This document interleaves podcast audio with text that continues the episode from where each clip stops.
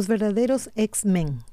He estado buscando información sobre esta estas películas, esta serie de películas, y descubrí que en castellano se les llama Patrulla X, esto en España, y Hombres X en Hispanoamérica. Pero para comodidad mía, porque es así como los conocí, eh, me referiré a ellos como los X-Men.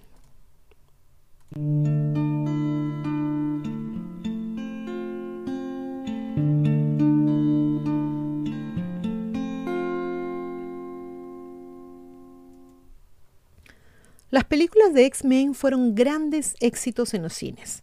Basadas en la serie de cómics o de chistes, como le decíamos en mi país, X-Men presenta una colección de humanos mutantes, tanto buenos como malos, que nacieron con poderes extraordinarios y a veces extraños.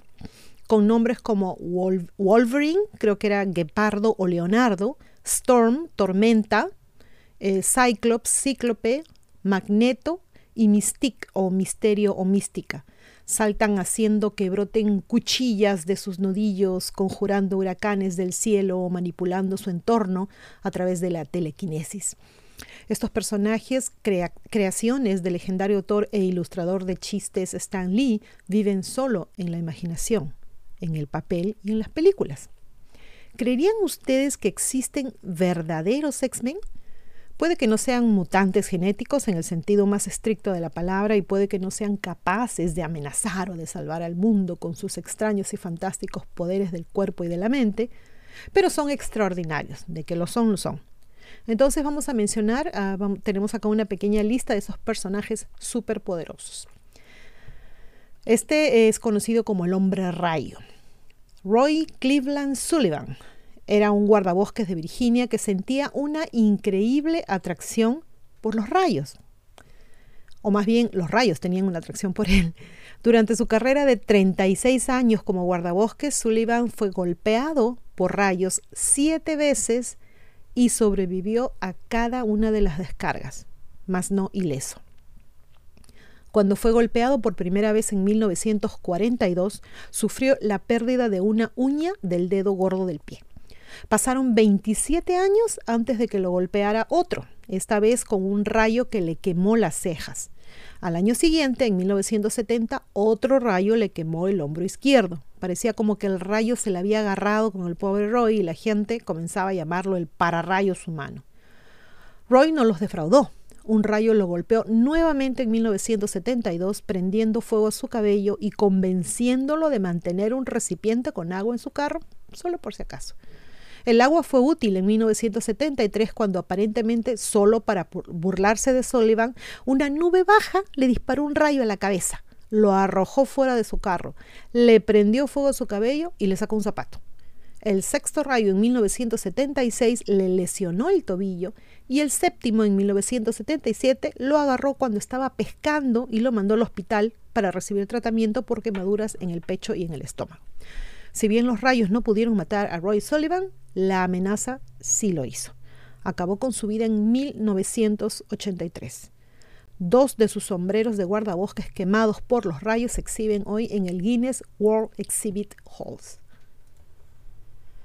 Este de acá es el entrenador de bestias. Vladimir Durov no era un entrenador cualquiera de animales. Como actor veterano en un circo ruso, decía utilizar un método notable para comunicarse con sus compañeros de trabajo caninos. O sea, las bestias eran los perritos, ¿verdad? A través de la telepatía. El profesor W. Bechterev, director del Instituto para la Investigación del Cerebro en San Petersburgo, decidió probar la afirmación de Durov. Bechterev o Bechterev creó una lista de tareas que quería que uno de los perros de Durov realizara en un orden específico sin tiempo para entrenar. Después de escuchar o de leer la lista de tareas, Durov fue hacia su Fox Terrier, Piki, tomó su cabeza entre sus manos y lo miró directamente a los ojos, transfiriendo psíquicamente sus pensamientos, directamente al cerebro de Piki. Durov soltó al perro e inmediatamente se puso a realizar las tareas asignadas. Pensando que tal vez Durov le estaba dando al perro pistas sutiles con sus ojos, la prueba se repitió con un nuevo conjunto de tareas, pero esta vez con los ojos vendados de Durov. Aún así, Piki siguió respondiendo a las órdenes psíquicas. El equipo electromagnético. Se ha sabido de varios casos de personas que aparentemente poseen propiedades electromagnéticas inexplicables. Les vamos a mencionar acá cuatro. Uno, durante solo un periodo de 10 semanas, en 1846, la mera presencia de la niña francesa de 14 años, Angélique Cotin, hizo que las agujas de las brújulas giraran salvajemente. Objetos pesados como muebles se alejaban de ella si intentaba tocarlos, y los objetos cercanos vibraban de forma poco natural. Número 2. Jenny Morgan de Sedalia, Missouri emitía chispas altamente cargadas desde las yemas de sus dedos, que eran lo suficientemente fuertes como para dejar inconscientes a las personas, y los animales la rehuían. Número 3. Después de una enfermedad no diagnosticada de 18 meses, la adolescente canadiense Caroline Clare quedó tan magnetizada que los objetos metálicos como los tenedores y los cuchillos se le pegaban a la piel. Era tan fuerte ese magnetismo que se requería que otra persona se los retirara. Número 4. Inga Gaiduchenko, una estudiante soviética de 14 años, también tenía el mismo problema. Ante los miembros del Instituto Tecnológico de Moscú, mostró cómo las cucharas y los lapiceros se les pegaban a las manos, incluso objetos no metálicos como platos de porcelana y libros se vieron afectados. Ahora hablaremos de la asombrosa cinética. Nina Kulagina se convirtió en una de las psíquicas más famosas de la Unión Soviética en la década de 1960 perdón, debido a sus asombrosas hazañas de telequinesis o de psicoquinesis. En películas sacadas de contrabando del país, se demostró que Kulagina podía mover objetos pequeños colocados frente a ella sobre una mesa. Bajo estrecha observación científica, Kulagina sostenía sus manos unos centímetros por encima de los objetos y en esos momentos comenzaban a deslizarse sobre la mesa. Fósforo de madera, eh, pequeñas cajas, cigarros e incluso el plexiglas reaccionaba a su intensa concentración. A veces los objetos seguían moviéndose incluso cuando ya ella había retirado sus manos. A principios de la década de 1970, perdón, Kulagina incluso fue reclutada por el gobierno soviético para ver si de alguna manera podía ayudar en la enfermedad de Nikita Khrushchev. Hombre piroelástico. Daniel Douglas Home fue uno de los mediums psíquicos más increíbles de mediados del siglo XIX o uno de los magos más inteligentes de la época. Las hazañas que este escocés realizaba a corta distancia asombraron a la élite y a la realeza de su época. En una demostración entró en su estado habitual de trance y anunció que estaba en contacto con un espíritu guardián que era muy alto, muy fuerte. Mientras era observado por dos testigos que se encontraban muy cerca de él, Holmes se estiró seis pulgadas, o sea, creció seis pulgadas. Y se podía ver claramente que sus pies usando solo pantuflas estaban plantadas en el piso, o sea, no estaba alzado de ninguna manera. Home también podía sostener brasas encendidas en sus manos desnudas sin hacerse daño para nada, una hazaña que realizó en varias ocasiones. Sir William Crookes de la Sociedad Británica para la Investigación Psíquica una vez vio a Home tratar, perdón, tomar un pedazo de carbón caliente del tamaño de una naranja y sostenerlo sin problemas con ambas manos. Home incluso sopló el carbón hasta volverse blanco y las llamas parpadearon alrededor de sus dedos desnudos. Crookes luego inspeccionó las manos de Home y afirmó que no parecían haber recibido un tratamiento especial y que no mostraban absolutamente ningún signo de ampollas, de cicatrices o de quemaduras. Crookes comentó que de hecho las manos de Home eran tan suaves y delicadas como las de una mujer. En otra ocasión, Holmes salió flotando por una ventana de un segundo piso, hizo una pausa y luego volvió a flotar hacia el interior ante el asombro total de tres testigos que se encontraban afuera. Imagínense ver algo así. Este se llama La Increíble Radiografía.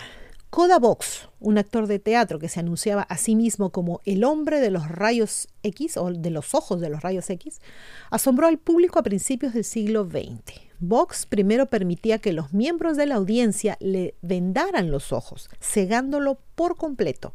Luego le ponían unas monedas sobre sus ojos y fijándolas en su lugar con cinta adhesiva.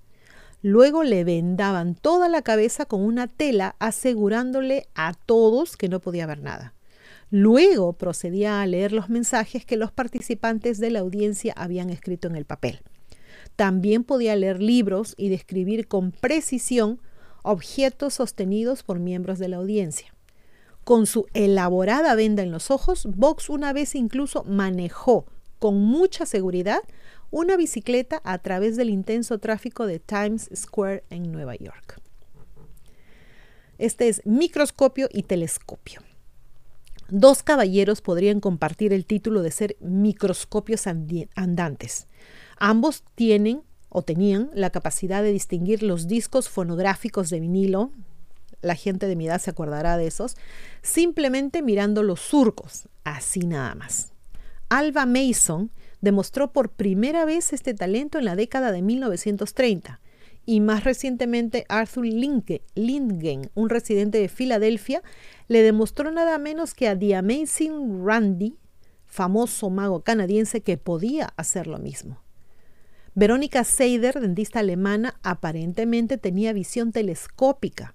En varias ocasiones demostró que podía identificar a personas a más de una milla de distancia. Yo no puedo ver ni el frente de la acera. Seider también afirmó que podía ver los puntos rojos, verdes y azules que forman la imagen de un televisor a color. Wow. Este es Meditron, el sanador. John D. Reese de Youngstown, Ohio, nunca estudió medicina. De hecho, no fue hasta que cumplió los 30 años que Reese descubrió su notable, aunque latente, poder de curación. Un día en 1887, un conocido del señor Reese se cayó de una escalera y se lastimó gravemente la columna. Una tensión espinal severa, la llamó su médico. Reese, por alguna razón, pasó los dedos por arriba, de arriba hacia abajo por la espalda del hombre, inmediatamente después de lo cual el hombre anunció que su dolor había cesado por completo. Se levantó y volvió al trabajo como si nada. Reese también curó a Hans Wagner, un shortstop o un campo corto, esto es en béisbol, no sé mucho de eso, de los Piratas de Pittsburgh, que había sido sacado del campo por una lesión en la espalda. También curó instantáneamente a un político cuya mano y muñeca le habían quedado inservibles de tanto apretón de manos. ¿Eso es posible? En fin. Los médicos le habían dicho que necesitaría muchas semanas de descanso. Después de su encuentro con Reese, estaba perfectamente bien. ¿Cómo explicamos las habilidades de estos asombrosos individuos? ¿Son acaso conductos de algún poder interdimensional inimaginable o son simplemente embaucadores y bromistas? ¿O son mutantes genéticos que como los X-Men podrían ser los precursores del futuro de la raza humana? ¿Qué piensan ustedes? Son casos raros, son casos que muchas veces, muchas de estas veces no se han podido demostrar que sean falsos.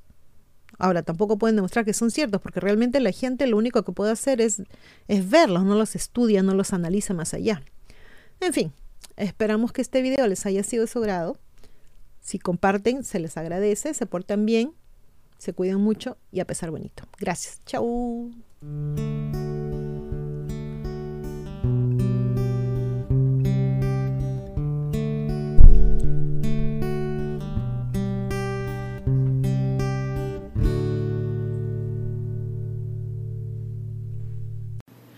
No se olviden de suscribirse a Ileana Historias y a Divulgación Total en YouTube, hacer clic en la campanita para recibir las notificaciones cuando subimos nuevos videos, poner sus pulgares arriba, hacer like y compartir.